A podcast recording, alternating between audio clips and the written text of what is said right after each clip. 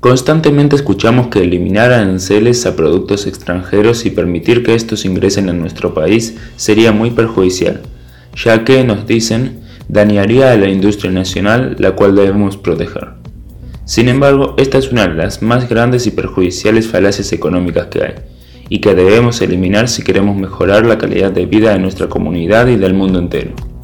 Es por eso que hoy vamos a explicar por qué todos los aranceles deberían ser eliminados principalmente porque actúan como si fueran un impuesto a la sociedad en su conjunto y siempre nos arrastran a situaciones ineficientes. Para plantear esto usemos un ejemplo del economista Henry Hazlitt. Un fabricante estadounidense de remeras de lana se presenta frente al Congreso y le informa a la comisión correspondiente que la eliminación del arancel que grava la importación de remeras inglesas provocaría una catástrofe nacional, ya que él vende sus remeras a 15 dólares cada una, mientras que las importadas desde Inglaterra, de eliminarse el arancel, serían vendidas a 10 dólares cada una. Permitir el ingreso de los bienes extranjeros impediría que él pueda continuar con su negocio y provocaría que muchos de los hombres y mujeres que emplea quedaran sin trabajo. Sin embargo, este argumento no se ajusta a la realidad.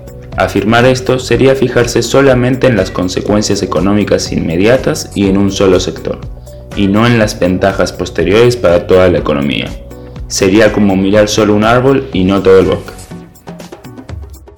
Primero veamos qué pasaría de eliminar el arancel. Desaparece el arancel. El fabricante cierra su negocio y un millar de obreros son despedidos.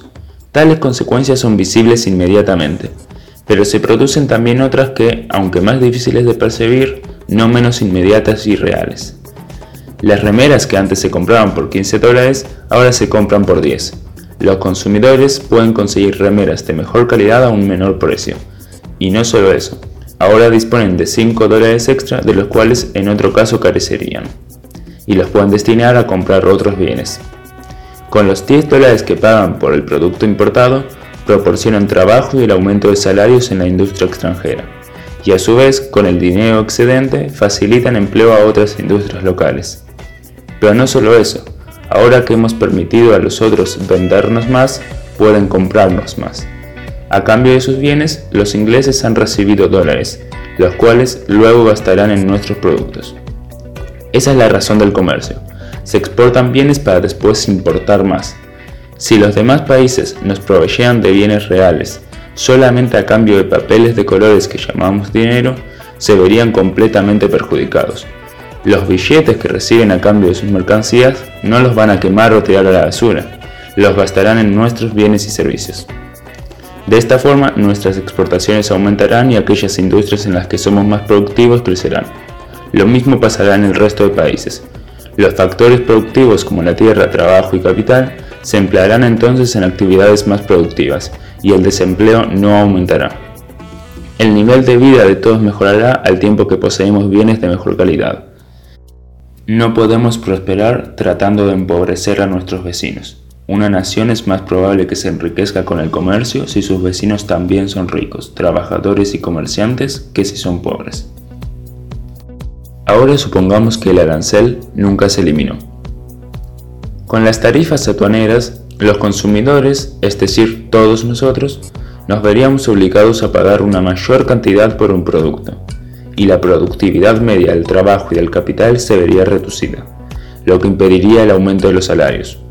El poder adquisitivo de los consumidores se vería reducido, ya que podrían comprar menos productos por el mismo dinero y eliminar la competencia favorecería la creación de monopolios y favorecería a empresarios locales a costa de todos los demás miembros de la sociedad. Es por esto que fueron los empresarios quienes impusieron con fuerza las ideas de Adam Smith y no los obreros, quienes vieron sus salarios crecer. Aquellos que dicen estar del lado del trabajador deberían ser los primeros en defender el libre mercado. Sin embargo, defienden a los empresarios locales. Si los productos extranjeros no son más baratos que los nacionales, entonces la concesión de un mercado interno a los productores locales es evidentemente inútil. Si por el contrario, los productos extranjeros son en realidad más baratos, entonces la regulación es perjudicial, ya que es un desperdicio hacer en casa lo que se puede comprar más barato en otros lugares. El sastre no intenta hacer sus propios zapatos, ni el zapatero sus propios vestidos, y los países también deben producir lo que pueden hacer más barato y comprar lo que les costaría más producir. Por lo tanto, los aranceles alteran fundamentalmente la estructura de producción, modifican el número y clases de ocupaciones y la importancia relativa de cada industria, facilitan la expansión de aquellas que ofrecen escasas perspectivas de rentabilidad y restringen otras más eficientes. El resultado final, por consiguiente, consiste en envenenar la productividad de nuestra industria y aquellas con las que comerciamos. De esta forma, las barreras arancelarias producen los mismos efectos que murallas de piedra.